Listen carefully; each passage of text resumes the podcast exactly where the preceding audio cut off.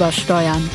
Der Podcast von Auto, Motor und Sport über Technik, Autos und die Leidenschaft fürs Fahren. Diese Episode wird präsentiert von der Allianz. Einen wunderschönen guten Tag, liebe Zuhörer von Übersteuern, dem Automotor und Sport Podcast über die Leidenschaft am Automobil. Und ich begrüße ganz herzlich mir gegenüber, auch am Steh- und Schreibtisch, den hochgeschätzten, brillanten Kollegen Jens Dralle, Chefreporter international bei Auto, Motor und Sport und der Pokal hat seine eigenen Gesetze ein Pokalbesitzer, denn er hat den Rowe 250 Pokal bekommen für eine Langstreckenmeisterschaft auf dem Nürburgring und da stand uns gerade im Weg. Ich habe jetzt gar nicht gesehen, sondern nur seinen glänzenden Pokal. Ja, ach, jetzt bin ich vollkommen platt. Naja, warum kann ich, ich kann ja nur so brillant sein, weil ich das Büro mit dem brillantesten aller brillantesten Autoren von Automotor und Sport teile mit Sebastian Renz. Hallo Sebastian. Jens, wie schön dich zu sehen. Ehrlich gesagt, warum hast du jetzt beim zweiten Aufnahmetake nicht den Gag vom ersten wiederholt, wo du so wunderbar alle Hipster da draußen in mit äh, Dutt ja, und Vollbart im Ka äh, halb geöffneten Karohemd ähm, in äh, ist, Prenzlauer Berg. Ist man doch heute gar nicht mehr, Doch, oder? ich ist, ist man nicht Mitte jetzt? Ist man jetzt Mitte? Ich glaube, der etablierte Hipster, der wohnt noch am Prenzlberg und ah. der nicht so der neue Hipster, der wohnt dann vielleicht in Mitte. Der systemangepasste Hipster meinst du? Ja, der auch den Emal Junga Kinderwagen schon durch die Gegend schiebt. Der wohnt glaubt am Prenzlberg und der andere aber alle Dutt und, und Vollbart. Ja, wichtig. Naja, ich bin okay. ja nur neidisch, weil zum Dutt reizt bei mir ja schon lange nicht mehr. Wenn ich mir ein bisschen Mühe gebe, würde ich das vielleicht hinkriegen, aber das mit dem Vollbart wird nie klappen. Egal. Wir schweifen ab, denn wir reden über ganz unhipstigere hipstigere Themen. Wir könnten sagen, es gibt viel Neues Seriöse zu berichten. Themen. Seriöse ja. Themen. Es gibt viel Neues zu berichten. Das eine Neue war, dass Jens jetzt einen Hochstellschreibtisch hat. Ja, absolut. Ja, und damit ich endlich auf neu. Achtung, um auf Augenhöhe mit meinem Kollegen operieren zu können. Also operieren im eigentlich, also nicht im Speziellen, im Allgemeinen, also schreiben, kommunizieren. Und jetzt, wenn mir selbst noch? augenhöhenmäßig dann überlegen, wenn der Tiefgarage säße, wollte ich jetzt noch sagen. Oh. und dann haben wir uns überlegt, was wirklich neu ist, also der Schreibtisch, aber wir haben uns dann überlegt, wann sind eigentlich neue Autos wirklich neu? Und darüber ja. wollen wir heute reden, über die Frage, wie neu sind neue Autos, wenn sie neu auf den Markt kommen. Neu ist ja ein Wort, das wir bei Automotor und Sport sehr gerne auf dem Titel benutzen. Absolut. Klingt ja auch doof, wenn wir sagen würden, jetzt der alte, der, der nicht ganz so frische. genau. Jetzt noch nicht, noch aktuell, der inaktuelle Golf-Test. Aber Jens, du hattest schon die Möglichkeit, die ersten Informationen zum neuen Golf 8 zu sammeln. Und kannst du uns jetzt mal sagen, wie neu ist der eigentlich, der neue Golf 8? Ähm, der neue Golf 8 ist, tja, ist genau so ein Fall. Ist nur so halb neu. Also äh, wir reden ja immer gerne, auch in unserem Heft, in unseren Beiträgen von Plattformen, Architekturen, das auch immer. Das klingt immer wahnsinnig raumgreifend und komplex. Ähm, ist, es im, ist es aber gar nicht, da kommen wir vielleicht später noch drauf. Tatsache ist, äh, der Golf 8 ist kein von Grund auf neues Auto. Er nutzt die, den, den sogenannten ähm, MQB von, aus dem VW-Konzern, den man immer gerne mal äh, hier verwendet, zumindest das Akronym, also die Abkürzung für modularen Querbaukasten. Ähm, und ansonsten, ja klar, es sieht ein bisschen anders aus. Da ist aber auch eher die Frage, also driftet dann ins Designphilosophische ab, wie neu darf ein Golf auch wirklich dann aussehen? Neu, wahrscheinlich eher weniger. Ja, also evolutionär als revolutionär, absolut. dafür war er noch nie bekannter Golf. Zumal ja jetzt gerade parallel sozusagen die Revolution passiert, also die vermeintliche Revolution in Gestalt des VW ID3, der tatsächlich ein komplett neues Auto ist mit einer komplett neuen Architektur, ähm, die es so, so noch nicht gab, zumindest im VW-Konzern ähm, im Volkswagen-Konzern, um korrekt zu bleiben.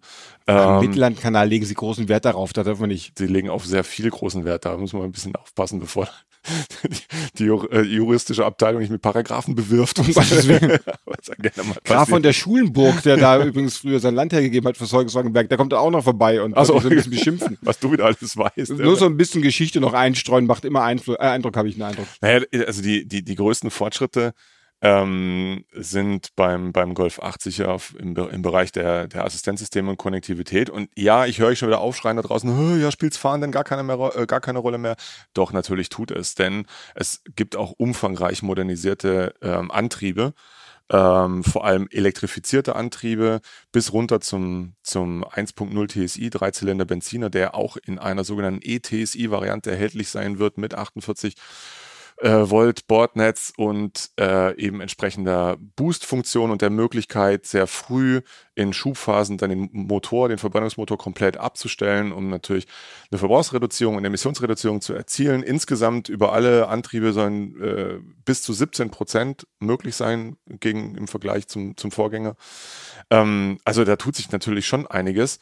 Aber ja, im Prinzip ist zunächst mal die Basis eben der sogenannte MQB sehr ähnlich, in Teilen wahrscheinlich sogar identisch. Und man kommt aber auch von einem hohen Niveau und muss sich dann fragen, muss ich alles nochmal neu genau. entwickeln? Also muss ich jetzt eine mhm. neue Vorderachse, eine neue Hinterachse entwickeln? Muss ich nur Getriebe neu entwickeln, wenn die eigentlich gut sind? Nee, eigentlich nicht, denn dazu sind die Sachen sehr, sehr teuer zu entwickeln. Ja. Dazu wurden sie ja auch für den MQB zum Beispiel schon grundlegend entwickelt, neu ja. entwickelt und dann macht man sowas natürlich nicht für eine Laufzeit und von sieben allem, Jahren. Ja, es wird auch immer, es wird ja zusehends immer mehr angepasst während auch der, der Laufzeit eines Produktes. Ich meine, diese, diese ewig langen Entwicklungszeiten, die man noch in den 80er, vielleicht sogar Anfang der 90er Jahre kannte, wo dann sieben Jahre an irgendeinem neuen Auto herumentwickelt wurde. Währenddessen bekam das Vorgängermodell dann mal eine große Modellpflege nach etwa fünf Jahren Laufzeit.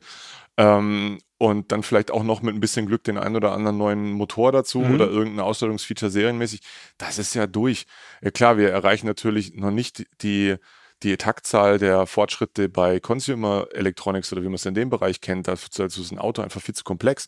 Ähm, aber das geht schon, geht schon in die Richtung. Auch gerade dann eben im Assistenz- oder Infotainment-Bereich, wo es jetzt dann auch zum Beispiel beim Golf, aber auch äh, bei Fahrzeugen jetzt wie dem Porsche Taycan, also es wird immer mehr die Möglichkeit der sogenannten Over-the-Air-Updates geben.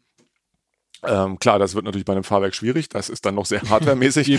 das ist dann eher, dann mal noch den neuen ähm, Achsschenkel vorbei morgen ein, früh. Genau, ein sehr oh, down the air ähm, System. Aber ja, also das, das, die ganze Klar verändert sich die ganze Industrie, aber eben nicht nur dadurch, dass jetzt auf einmal Elektroautos bauen, sondern dass sich die ganzen Prozesse ändern, auch bei liebgewonnenen automobilen Klassikern wie dem VW Golf eben. Ja. Genau. Auch der ist ein Auto, das nicht einfach 2012 auf den Markt geworfen wurde ja. und seitdem einfach sieben Jahre lang durchgebaut wurde, sondern die haben ihn kontinuierlich immer weiterentwickelt. Ja. Der hat weitere Assistenzsysteme bekommen, andere Motoren, der wurde sparsamer, der hat mal, haben auch mal was rausgenommen.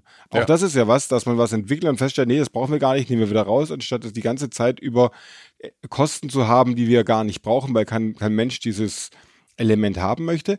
Ähm, es gibt aber noch ein paar Marken, da ist es tatsächlich so, Dacia ist so eine Marke, die entwickelt ein Auto einmal, den Sandero, der bekommt einmal ein Facelift und einen neuen Motor und dann wird das Ding weitergebaut. Aber das mhm. ist wirklich die Ausnahme inzwischen. Mhm. So die kontinuierliche Weiterentwicklung liegt natürlich auch daran. Gut, Lotus Elise wäre noch zum Beispiel.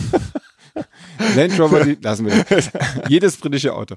Ähm, es liegt aber auch daran, dass natürlich die Autos viel flexibler geworden sind, was die Weiterentwicklungsmöglichkeiten angeht. Wenn wir uns die 80er überlegen, was war das für ein Umstand, als der Cut kam? Wir haben keinen Platz für den Cut, mhm. haben alle geschrien. Mhm. Sie konnten also teilweise in die vorhandenen Autoplattformen, was da damals keine Wahl, die fanden dann Autos gar nicht mal einen Cut einbauen, wenn man sagt, Mensch, Kinder, also hm. mhm. jetzt basteln die auf einmal munter irgendwelche 48 Volt Systeme in vorhandene Plattformen ein ja oder basteln ist das falsche Wort, sie konstruieren sie mit ein, weil die Plattform so fortschrittlich entwickelt wurde, dass das alles möglich ist. Ja. Aber trotzdem ist ja die Frage, heißt das denn, wenn ich jetzt eigentlich immer Elektrifizierung, immer Digitalisierung in, in Form von Konnektivität habe, heißt das, dass die klassischen Automobilentwicklungsbereiche Fahrwerk, Lenkung eigentlich durch sind, genauso wie Crash-Sicherheit. Denn wenn ich die vorhandene Plattform und das gleiche äh, naja, modulare Paket benutze, habe ich normalerweise auch keine Intensivierung, was Crash-Sicherheit angeht, weil das eh schon auf einem Niveau ist, das nicht mehr erreicht, äh, nicht mehr übertroffen werden kann oder wo die Fortschritte mit so enormen Kosten verbunden sind, dass es sich gar nicht mehr lohnt? Ähm, also das, das denke ich auf gar keinen Fall. Es wird ja häufig darüber spekuliert, ja, merken die Leute überhaupt noch die Unterschiede, wenn sich ein, wenn ein Auto ein neues Fahrwerk oder eine Fahrwerksabstimmung bekommt, legen die da überhaupt noch Wert drauf oder kommt es sich eher darauf an, wie viele Apps ich irgendwie integrieren kann nicht? Ähm, ich denke, der Ansatz kommt von einer, äh, der ergibt sich aus einer ganz anderen Betrachtungsweise. Wenn Menschen viel Geld, also ein Auto kostet ja immer viel Geld, völlig egal welches das ist, haben sie eine gewisse Erwartungshaltung daran, wie sich das auch anfühlt. Ja, also eine Marke gibt ja in gewisser Weise ein Versprechen ab. Klar gibt es Menschen, die ein Auto kaufen, weil sie irgendwie eins brauchen und es kommt auf den Preis an und ist dann völlig egal welches. Aber gehen wir mal in den Bereich eines, eines Neuwagens oder der oder jungen Gebrauchtens. Äh, jemand, der einen Golf kauft, erwartet, hat eine gewisse Erwartungshaltung. Mhm. Und die ergibt sich auch aus einem daraus resultierenden Package zunächst, ja, und Fahrgefühl. So. Ähm, natürlich werden die wenigsten draußen jetzt vielleicht gehen wir mal zum neuen 1er BMW, wir werden jetzt äh, sagen, hui, da merke ich aber sofort, dass der keinen Hinterradantrieb mehr hat. Äh, Ähm, doch. Na, werden die wenigsten tun. Okay. Aber ich glaube, dass es welche gibt, die sagen, hm, der fährt sich anders als bislang. Ja. Und ehrlich gesagt, ich bin letzte Woche die neue A-Klasse-Probe gefahren. Hm, da ist kein großer Unterschied da. Seltsam. Ja. So. Ja, und genau das ist nämlich passiert. Es ist durch die Umstellung, ist der Einser, es ist kein schlechtes Auto, weiß Gott nicht. Aber es ist auch kein her herausragend anderes mehr. Es ist ein, ich sage es mal, MeToo-Produkt. Genau. Ähm, und ein, ähnliche, ein ähnliches Fahrerlebnis findest du auch in einem Mercedes vor oder vielleicht sogar in einem A3. Ähm, und das ist eigentlich der Punkt, äh, wo sich die Fahrzeuge noch unterscheiden können müssen und deswegen auch diese Hardware wichtig ist. BMW ist es im ersten Schritt nur mäßig gelungen. Ansonsten haben wir ja schon häufig festgestellt, dass es sehr wohl erlebbare Unterschiede auch zwischen den Produkten eines Konzerns gibt, die auf einer Architektur basieren und dass man die schon äh, vernünftig so in eine, in eine Richtung abstimmen kann, dass da Unterschiede herauszufahren sind. Das muss in dem, in dem Punkt vielleicht noch gelernt werden. Von daher ist es sehr wohl wichtig, ähm, dass es Änderungen gibt. Die kommen auch. Die, die Weiterentwicklung hält ja nicht auf. Das ist dann vielleicht auch der Punkt, wo wir zu dem Thema Crash-Sicherheit dann kommen. Man will ja ähm, einen immer besseren Kompromiss erzielen aus einem aus einer Agilität beim Fahren, aber ein Auto soll ja auch komfortabel sein. Das ergibt sich wiederum aus speziellen Materialien, die man schon für den Karosserierohbau verwendet.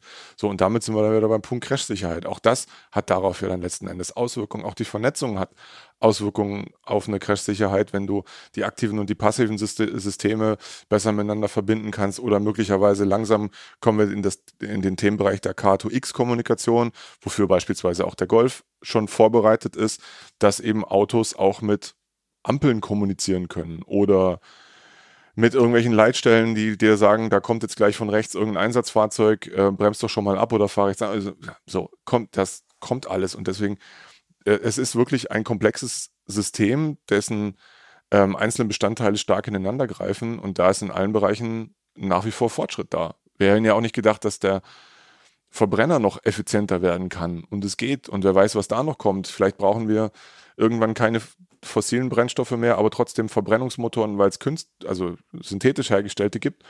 Ähm, und auf, die uns dann wieder neue Spielmöglichkeiten ergeben hinsichtlich der Effizienz der Triebwerke. Wenn du überlegst, was für Literleistungen wir heute erreichen. Stichwort AMG A45S, ja, ein Extrembeispiel, aber ein 2 Liter Turbomotor mit einer Leistung von 421 PS. Entschuldigung. Ähm, Das ähm, hat früher der Audi- Porsche Turbo gehabt, als 993. so. Ähm, und aus zwei Litern Hubraum, naja, das war lange beim ähm, Audi A6, beim ersten Audi A6 noch die Einstiegsmotorisierung mit 115 PS, Mhm. glaube ich. Ne? Ähm, es hat sich, hat sich da schon, schon, schon immens, immens viel getan und es wird auch weitergehen. Und das eine bedingt das andere, die Entwicklung im E-Auto-Bereich, genauso wie die bei den klassischen Antrieben. Also da, das ist schon extrem spannend. Nur, ja, die Art ändert sich. Es ist eine kontinuierliche Weiterentwicklung und nicht mehr dieses ja, diese harten Eingriffe alle fünf bis x Jahre. Also das ist das, was ich jetzt im Moment da so beobachte und was sich auch quer durch alle Segmente zieht. Klar gibt's immer wieder mal wieder was komplett Neues. Tata, da ist die Renault Alpine. Ja, Nein, Entschuldigung, die Alpine ah, aus dem, aus dem großen Renault-Konzern. also in ja Mans gerade haben sie auf Probleme diesem, haben. auf diesem Baukasten von dem ja, 1800 schon unter- Superstation, glaube ich, weitergebaut einfach. Die haben daran, Und auch die nächste Marianne und Michael Scheibe wird höchstens eine Evolution sein, aber sicher nicht die Musik neu erfunden haben werden. vielleicht unplugged. ja, genau. Ich glaube, das machen die gern am heimischen Kamin. Seien wir einmal ehrlich, das kennt doch jeder. Die Parklücke ist kleiner als du denkst und das Auto ein Stückchen größer. Das Schlagloch tiefer, das Parkhaus niedriger und der Berufsverkehr noch nerviger als du denkst. Wer im Ernstfall trotzdem nicht auf sein Auto verzichten möchte, für den gibt es jetzt die neue Allianz Autoversicherung. Die kannst du dir so zusammenstellen, wie du es brauchst. Mit dem Allianz Premium Schutzbrief hilft dir die Allianz zum Beispiel, dass du bei einer Panne schon nach 60 Minuten wieder mobil bist. Und das für nur 19,90 Euro zusätzlich im Jahr. Wenn dein Auto aufgrund einer Panne in die Werkstatt muss, dann organisiert dir die Allianz sogar für bis zu 14 Tage einen Mietwagen, bis dein Auto wieder fit ist. Alle weiteren Infos zum Thema findest du im Netz unter allianz.de slash kfz oder direkt bei deiner Allianz vor Ort. Was aber auffällig ist für uns, wenn wir in der Testarbeit sind und wenn wir uns die Pressemappen der Hersteller durchlesen, um zu erfahren, was wirklich neu ist, dann kommt da sehr oft eben das Thema Fahrwerk erst ganz am Schluss und sehr versteckt. Also mhm. es wird einfach auch von den Herstellern, weil es wahrscheinlich für die Kunden leichter zu verstehen oder, oder besser zu präsentieren ist, sehr viel auf Navigation, auf Infotainment Wert gelegt und andere Sachen gehen tatsächlich ein bisschen unter. Du hast gerade gesagt, 17% Verbrauchsersparnis wieder beim Golf. Das ist eine richtige Menge, vor allem wenn man denkt, dass der, der Verbrauchsreduktionsbeitrag vom Golf 6 auf 7 ja auch schon um die 20 Prozent ja. war. Also sie haben jetzt wahrscheinlich insgesamt rund 30 Prozent Benzin eingespart oder Kraftstoff eingespart im Vergleich von 6 zu 8. Also eine enorme Einsparung, die man hat. Und bei Audi zum Beispiel beim A4 haben sie eine der größten Modellpflegen überhaupt gemacht, die der Konzern jemals unternommen hat. Man sieht sie nicht. Ja, ja. Aber sie haben tatsächlich zum Beispiel die, ähm, die, die kleineren Versionen des 2 Liter TDIs auch mit äh, 48 Volt ausgestattet und die sehr, sehr viel Spaß und effizienter gemacht. Ja. Also es passiert da richtig viel bei so einer Modellüberarbeitung, schon bei denen. Und die neuen Autos sind auch wirklich zu großen Teilen viel, viel besser, ohne dass man die Neuigkeit unbedingt direkt wahrnehmen kann. Ja, das stimmt. Und es werden ja zum Teil auch einfach ähm, technische Innovationen fließen in, in eine Serie ein. Ähm, ohne dass das mit einer gleich optischen Überarbeitung einhergeht. Also gerade im, im Antriebsbereich, äh, bei Audi zum Beispiel gab es schon vor dem A4 Facelift mindestens eine Motorisierung, ich glaube, das war der 245 PS Benziner, der eben auch schon sehr früh den Motor abschalten konnte in einer Nicht-Lastphase. Das funktionierte, dieses System funktionierte sogar auf einer ich glaube, auf 12 Volt Basis mit, mit einer zweiten Batterie mhm. praktisch. Ähm, aber das war einfach da dann irgendwann mal. Und es wurde auch noch nicht mal großartig kommuniziert. Ähm, und genau das, das wird häufiger passieren in Zukunft. Das werden wir häufiger sehen, auch gerade speziell im, im Antriebsbereich. Und ähm, dass sowas dann erst äh, irgendwo ganz hinten in der Pressemappe steht. Ich glaube, das ist dann ein Stück weit auch dem, dem berühmten Zeitgeist geschuldet, dass genau. äh, es auch nicht nicht plakativ ist. Es gibt andere Sachen, eben im Infotainment-Bereich, die greifbarer sind, auch für viele ja, Journalisten, ich sage jetzt mal Journalistenkollegen, bleib mal freundlich, ähm, die dann eher auf sowas anspringen, als dann nachher beim, beim Fahren die Unterschiede des Fahrverhaltens rausarbeiten können. Ähm, aber sie gibt es. Also auch in kleinen, auch da wieder ein Beispiel von BMW.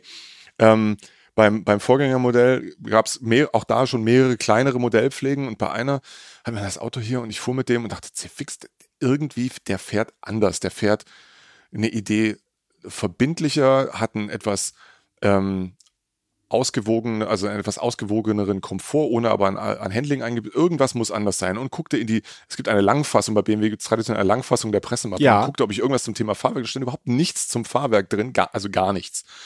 Das gibt's doch gar nicht. Habe ich da angerufen, habe ich du, irgendwie, da muss da, ja, nee, eigentlich, hm, nee, steht. Sag ich, ja, ich habe die Pressemappe gelesen, es steht nichts drin. Ja, er macht sich mal schlau.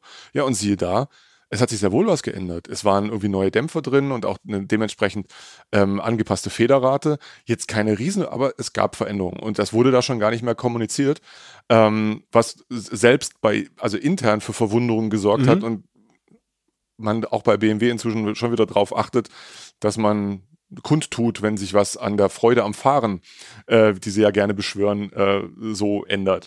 Aber ja, es ist tatsächlich ein bisschen ins Hintertreffen geraten. Ähm, und ähm, glaube ich, ändert sich aber auch wieder. Äh, und auch bei der E-Mobilität ist ja auch so, dass nicht alles aus dem Regal eines Zulieferers kommt und auch da jeder Hersteller für sich ein spezifisches Fahrgefühl äh, äh, hin in, die Autos hinein konstruieren möchte. Auf jeden Fall, da wird ja sehr, sehr viel wirklich komplett neu sein. Du hattest vorher VW erwähnt, die werden einen eigenen Elektrobaukasten dafür oder haben sie entwickelt, auf dem mhm. auch ganz viele Modelle basieren werden. Mercedes ist jetzt im ersten Schritt einen anderen Weg gegangen. Die haben praktisch alles, was sie an Elektrotechnik hatten, für den EQC in so ein GLC reingeschreinert. Das mhm. ist aber die Ausnahme. Während die meisten anderen Hersteller, wenn sie ein Elektroauto von Grund auf neu entwickeln, ja eine ähnliche Architektur entwickeln, nämlich was mit Heckmotor, dann davor die Batterie im Unterboden und eben die Lenkung Antriebs ja, The Return vorn. of the Heckmotor. Return of the ja, Heckmotor. Porsche hat schon immer gewusst, 700 ja. Jahren 911 ist er jetzt auch in der wenn man einfach, angekommen. Genau, wenn man 70 Jahre überkommenes System beihält, ja. wird es irgendwann wieder Mode. Das hoffe ich ja mit meinen Hosen auch. Vielleicht gelingt es ja dann auch im Heckmotor. Hast du Heckmotorhosen? Ah, Heckmotor. Ja, wir schweifen ab. Da, da wird jetzt wirklich ganz viel neu entwickelt. Und alle gehen in eine ähnliche Richtung. Und das erklärt ja auch den enormen Aufwand der Elektromobilität, warum das so schweineteuer ist für die Hersteller, weil die müssen wirklich alles neu entwickeln. Und zwar, wenn ich natürlich so ein Heckmotor-Architektursplattform Dingsbums entwickle, muss ich auch alles, was Crashstrukturen angeht, neu entwickeln. Ich muss alles was ähm, auch Cockpit-Gestaltung, was Innenraumgestaltung angeht, neu entwickeln, weil ich ja eine ganz andere, na, ein ganz anderes Packaging habe.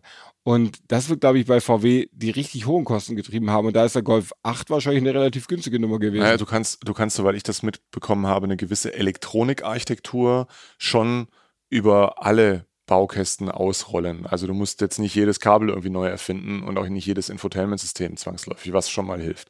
Das kann man auch in gewisser Weise modular machen. Aber grundsätzlich ja, äh, gibt es diesen Ansatz von dir gerade beschrieben. Es gibt aber auch den anderen Ansatz, ähm, Mercedes, äh, den Mercedes gewählt hat, den zunächst auch Audi gewählt hat für ihr erstes Elektroauto, für den e-tron, der auf dem, ähm, auf dem Längsbaukasten, heißt er so? Ich ja. glaube, Längsbaukasten basiert. Modularen ähm, Längsbaukasten, MLB. Ist das bei den großen SUVs das ML? Ja, das MLB auch, ne? Genau. Ähm, BMW zum wir Beispiel. Rufen wir bei Herrn Winterkorn durch und ja. fragen kurz nach. Mit 07 Eus 53 ist, glaube ich, Vorwahl. Ah, ja, nee, der wohnt ja in München. Äh, wurscht.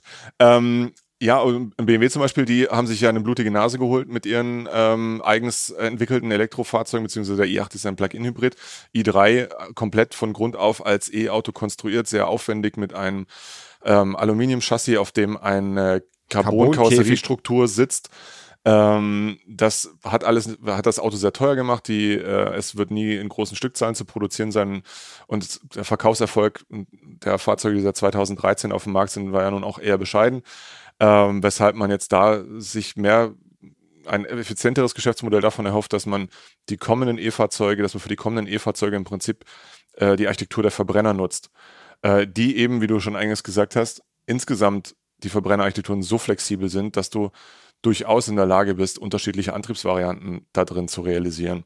Auch da tatsächlich dann der Heckmotor, ja, äh, das geht. Oder eben bei den stärkeren Varianten dann zwei Motoren, vorne wie hinten. Ähm, welches da der richtige Weg ist, das weiß im Moment noch keiner. Ähm, Tatsache ist, dass sich mit einer speziell für E-Fahrzeuge konstruierten Architektur die Package-Vorteile natürlich leichter um oder besser umsetzen lassen. Sprich, ich kann einen größeren Innenraum bei vergleichsweise kompakten Abmessungen realisieren, also jetzt ein ID3, der in etwa so groß ist wie ein Golf, ähm, so hoch wie ein Golf Sportsvan aufgrund der Batterien im, im, Unterboden, aber ein Platzangebot realisieren soll, was dann schon ja, jetzt Sie sagen, es entspräche dem Passat, würde ich, so optimistisch wäre ich jetzt nicht, bin schon drin gesessen. Es ist aber tatsächlich, fühlt sich geräumiger an als in einem Golf. Genau, was ja daran ja. liegt, dass du einfach viel mehr Komponenten hast, die du unterbringen musst. Ein Elektromotor baut einfach geringer oder ja, kleiner als ein, ja, ja. als ein, Verbrenner. Du brauchst ganz viele Nebenaggregate nicht, du brauchst kein Auspuffradar, rabum. Ja. Und das ermöglicht es eben auf weniger Raum mehr unterzubringen. Einen flachen, einen flachen Fahrzeugboden, ja, also im Prinzip Tesla hat das ja äh, dann auch vorgemacht mit, mit Model S und jetzt eben Model 3. Die sogenannte das sogenannte Skateboard-Prinzip. Also ne, wenn man da die, die Karosserie wegdrängt, äh, nur das Chassis sozusagen sieht, dann ist das eben eine große Platte, in der die Akkus stecken, hinten und vorne ein Motor und eben die Radaufhängung, Einzelradaufhängung. Und das ist es. Fertig ja. ist die Laube. Ja, genau, fertig ist die Laube. Ja. Ja, also von daher, es wird eine, eine große technologische Vielfalt geben, andere, andere Entwicklungsprozesse und ja, das komplett neue Auto in dem Sinne wird es so immer seltener geben schätze ich. Ist das jetzt zum Nachteil des Kunden? Nö. Nee, denn die entscheidenden Sachen werden ja weiterentwickelt. Das ja. ist im Moment einfach Effizienz. Das heißt, die Verbrenner werden immer weiter effizient, werden immer effizienter werden. Das wird das Wichtigste sein, was die Autoindustrie machen muss. Ja. Da werden sie natürlich aerodynamisches Feintuning machen. Der Opel Astra, der aktuell ist ein schönes Beispiel dafür. Der hat auch eine sehr kleine Modellpflege bekommen, hat aber durch kleine Aerodetails jetzt einen CW-Wert, der so gut ist wie der vom Opel Calibra von 1989. Der hat damals mal den Weltrekord gehabt. 026, also, ne? 026, genau. Ja. Also selbst so ein ganz normaler Kompaktwagen hat inzwischen Weltrekord CO, CO2, werde ich was gesagt, CW-Werte. Und das ist schon was. Womit wir wieder beim Thema Literleistung, wenn der atemberaubende Sport, Supersportwagen Opel Calibra Basismotorisierung, da 2 Liter, 2 Liter 115 PS, äh, 115 PS, 115 ja, PS, genau. genau. Natürlich als äh, 16, als reißender 16 V dann 150 PS. Und später V6 V6, zweieinhalb Liter und es gab noch den Turbo mit 204 PS. Turbo und es gab noch den Manuel Reuter ITC Gewinnerwagen, der hatte dann, glaube ich, um die 500. Aber das ist eine andere Geschichte. ja, davon erzählen wir euch, liebe Kinder. Genau. Wenn wir wieder von früher erzählen. Erzählen die alten Männer wieder von vor dem Krieg. Jedenfalls, Autos werden weiterhin modern bleiben, werden weiterhin modernisiert und vielleicht das ganz große Neue wird vielleicht nicht immer kommen, aber es bleibt einfach modern. Das ist das Wichtige. Wir dagegen bleiben jetzt erstmal ein bisschen älter. Genau, wir sind, wir reisen wieder ins Gestern, im, im Heute, im, ins Gestern des Heutes. Und während ich jetzt zu dir rüberlaufe, zu, während, während du den Warteseil des Konjunktivs bei dir aufrufst, kann ich natürlich sagen, wenn Sie aber ganz wahnsinnig aktuell sein wollen, Oh ja, genau. immer schon fast im Morgen, Den- dann können Sie nämlich auch Automotor und Sport lesen. Dann sind Sie immer bestens informiert über alle Neuerungen des Automobilbereichs. Wenn Sie uns äh, nicht direkt bei Ihrem Bahnhofskiosk erwerben wollen oder Ihrer Tankstelle, können Sie uns auch abonnieren. Alle wichtigen Informationen dazu finden Sie unter www.auto-motor-und-sport.de.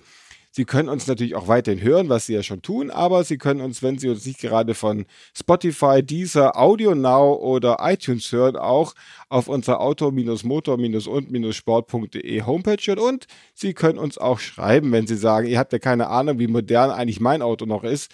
Zum Beispiel, dass das mir Jens gleich zeigt, dass ein Auto, an dem der Fortschritt auch schon eine Zeit lang vorbeigeschritten ist, möchte ich sagen. Damals aber nicht. Damals war es der letzte Schrei der Technik. Jetzt ist er schon verhallt, würde ich sagen. Das Echo des letzten Schreis ist nicht mehr so da. Aber Sie können uns schreiben unter Uebersteuern at auto-motor-und-sport.de. So, und und wenn Sie Herrn Sebastian Renz als fantastischen Sprecher für Ihre Radiowerbespots buchen möchten, lieber Herr Pfannenschwarz, also known as Seitenbacher, in 74722 buchen, dann können Sie sich natürlich auch gerne an die E-Mail-Adresse wenden. Honorarforderungen wird Herr Renz Ihnen dann persönlich mitteilen. Ach, ich die sind nicht unerheblich, sind es aber Auto- wert.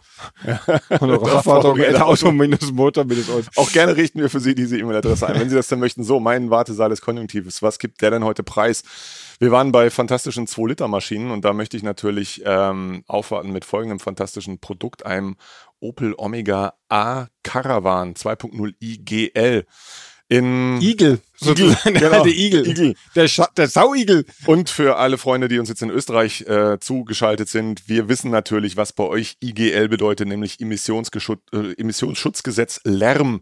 Und deshalb darf man zum Beispiel auf Teilen der Intal-Autobahn nur 100 fahren. Aber egal. Allerdings nicht, wenn du ein Elektroauto hast, denn dann darfst du 130 fahren, denn das IGL gilt nicht, wenn du ein Elektroauto hast. Echt? Ja, wirklich. Du darfst Da hast du aber noch Elektroauto. gar kein Schild Doch, dahingestellt. doch, doch, das ist aber so. Du darfst da mit 130 vor mit dem Elektroauto, brutal. wenn Weil- du da über die Interautobahn fährst, weil das ist nicht da so laut. kaufe ich mir klein Elektroauto, dass ich endlich mal rasen darf. Ich frage mich nur, wenn du jetzt den Peter Alexander so laut aufdrehst, dass es die anderen Herren muss dann wieder langsamer fahren. Und jetzt- Schreiben Sie uns, Herr Kurz, unter Uebersteuern, at auto Und Stichwort Peter Alexander dann auch noch einen kleinen Ohrwurm für Sie von uns. Für, wir singen jetzt nicht, aber ich sage nur die kleine Kneipe an Ja, unserer genau. Straße. Über jedes Becher führt der Brückel, du musst nur ein bisschen gehen. So, So, also jetzt zurück aber der Omega Eagle. Omega Eagle. Das Besondere an diesem fantastischen Wagen ist nämlich nicht nur sein bestechender Originalzustand, sondern auch die Tatsache, dass es ein Ersthandauto ist mit sage und schreibe 44.000 Kilometern auf der Uhr. Also praktisch neu in einem Farbton. Wir würden despektierlich sagen Stützstrumpf beige Metallic. Heißt vermutlich bei Opel irgendwie Stützstrumpf beige Metallic. oder Bembel Metallic, aber egal, es passt. Kurbelfenster beige auch innen. ja, Ähm, dazu empfehlen wir von Olli Schulz das beige Album. ein einheitliches Ähm, Sittenbild, möchte man sagen. Ja, absolut. Aber es passt alles bis hin zum originalen äh, Opel Kassettenradio. Ähm, etwas angegrabbelten Schaltsack. Nein, äh, liebe Jugendliche, das ist jetzt kein Wort aus dem äh, Pornogebrauch, sondern das ist tatsächlich die Verkleidung des Schaltstocks, die so eben sackähnlich aussieht. Ähm, ja, und der Wagen, ja, wie gesagt, ist alles Wesentliches gesagt. Ausstattung hat er nämlich keine. Genau. Also ist nichts drin, außer dem Kassettenradio dem 44.000. Lenkrad. Baujahr Erstzulassung 1088, also auch H-Kennzeichenfähig. Ähm, Tufe, also Hauptuntersuchung gilt noch bis 1.2020. So wie der da aussieht, wird er problemlos auch eine neue kriegen. Und äh, kostet schlanke 2.999 Euro, hat Serien, nicht serienmäßig, aber dieses Fahrzeug ist auch mit einem Agrarhaken ausgerüstet. Also wenn Sie Ihr Grüngut wegbringen wollen oder zu Hause noch eine zeitgenössische Tabat Comtesse Wohnwagen stehen haben, können Sie den auch gerne da hinten dranhängen. Wagen steht in Fellbach bei Stuttgart. City Automobile, schauen sich den an. Schöner Alltagsklassiker, geräumiger Alltagsklassiker für äh, die lustigen Stunden zu zweit und ähm, einfach ja ein nettes nettes Exemplar eines äh, ja ich glaube weit, weitest ausgedünnten Omega-Bestandes, da wird es nicht mehr so viele Da geben. wird es nicht mehr so viele geben, vor allem nicht in dieser herrlichen Farbkombination. So, was kannst So. du denn dagegen halten? Ja, mich hast du jetzt Sebastian? tatsächlich mit der Intel-Autobahn sowas gebracht. Ich habe gedacht, Hast du einen Skateboard. Austro-Daimler? Nein. Nein, ich, ich dachte Intel-Autobahn und ich muss ja wirklich sagen, auch Oh, wenn es dieses aber. Auto bald nicht mehr geben wird, ich finde ja den BMW i3 eine der, das ist einer der, der, der rattigsten, schärfsten Kerle, die es bei dieser ganzen Elektromobilität gibt. Mhm. Ich habe einen gefunden und man denkt ja, dass die immer noch unfassbar schweineteuer sind. Sind sie gar nicht. Ich habe hier ein sehr schönes Modell gefunden beim BMW-Vertragshändler in, äh, lassen Poker Sie mich schauen. NRW, oder? Ja, Wuppertal. In Wuppertal. Ja. Wenn auch Sie an der Wupper sind und 15.500 Euro übrig haben, dann können Sie diesen i3 kaufen, der erst 65.000 Kilometer hat. Und ganz Na ehrlich, ja, für ein Elektroauto ist das beachtlich, oder? Hätte ich jetzt mal gesagt. die 65.000 Kilometer Ja. oder der Preis? Ja, aber andererseits, der i3 hat 125 Kilowatt, entspricht in alter Währung 170 PS oder 1.832 Schilling. Und der fährt ja richtig gut. Der macht Ja. Freude. Der hat die 60 äh, Ampere-Stunden Batterie. Der kommt dann also auch, sagen wir mal, so 252 Kilometer weit. Ist ein sehr schönes Auto, kann schnell laden, hat, hat auch Nur mit Wechsel, nicht Wechselstrom, sondern Wechselstrom. Wechselstrom. Und er sagt hier 45 Minuten Ladedauer. Ja gut, die Frage ist so, wie voll der Akku bis dahin ist. Also ist ja immer die. Und er hat eine Wärmepumpe. Auch das zählt zu den Dingen, an die wir uns langsam gewöhnen müssen. Die Sonderausstattung von Elektroautos, da zählen Wärmepumpen dazu, weil die keine andere Heizung haben oder weil die die Heizleistung unterstützen. Und dieses wunderbare Exemplar eines Autos, das es bald nicht mehr geben wird und das ja auch einen Heckmotor hat, das gibt es jetzt beim Procar Automobil in Wuppertal. Rufen Sie an, das Team übrigens. Ja, es wollte gibt ich- ein Foto von ich dem hab, Team. Ich habe noch überlegt, ob wir jetzt die Firma darauf hinweisen sollten, dass sie vielleicht ihre Bildstrategie mal überdenken. Genau, wir machen das jetzt. Liebe Ja. Broker Automobil Ja. GmbH in Wuppertal, als Ihre neutralen Beobachter im Bereich der Bildinformatik würden wir sagen, wechseln Sie dieses Bild. Denn von diesen drei Herren würde selbst ich kein Auto kaufen, die Sie da zeigen. Zum, Aber zumindest nicht, wie sie jetzt da auf dem Ja. Bild arrangiert sind. Egal. Ähm, von uns würde man vielleicht auch kein Auto kaufen wollen. Egal. deswegen Ähm, verkaufen wir auch keine. Wir verkaufen in der. Möglicherweise. Aber ja, tatsächlich, du, ich bin witzigerweise, obwohl ich den i3 wirklich sehr mag, natürlich vor allem als, I, als S, weil er nochmal eine Idee lustiger aussieht, wie ich finde, und nochmal geiler geht, obwohl er das nicht müsste, bin ich noch nicht drauf gekommen, mal zu gucken, was die gebraucht kosten. Und ganz ehrlich, für 15,580 kriegst du da schon ein wirklich tolles, auch sehr einzigartiges Automobil. Also das ist er, das wird der i3 auch immer bleiben aufgrund seiner Bauweise. Ähm, ein bisschen was für Techies vielleicht, für Technikfreaks. Ähm, ein gutes Auto, ein individuelles Auto, kein praktisches Auto mit dem Türkonzept, muss man auch sagen. Also verabschieden sich von der Idee, damit äh, problemlos irgendwie Kinder in Kindersitzen zu transportieren, die da hinten reinzukriegen, ist praktisch Gelingt unmöglich. einmal, aber danach da kommen sie schwierig. auch nicht wieder raus. ähm, aber ansonsten, ja, bitte Ein kaufen Auto- Sie den Wagen und rasen Sie damit durch Österreich. genau. Ab nach Österreich auf die Internetautobahn. Und der Wagen sieht auch noch viel länger neues, neu aus, als er eigentlich ist. Vermutlich. Denn so Ja. neu werden Elektroautos so schnell nicht mehr aussehen. Genau, absolut. Und mit, äh, mit dieser kleinen Nachmittagsphilosophie verabschieden wir uns von Ihnen. Tun wir das? Ja. Das machen wir. Wünschen Ihnen einen äh, schönen neuen Tag und freuen uns, wenn Sie die neue Folge von Übersteuern gehört haben. So tun wir. Und äh, ja, Servus für Gott und auf Wiedersehen. Ciao. Ciao.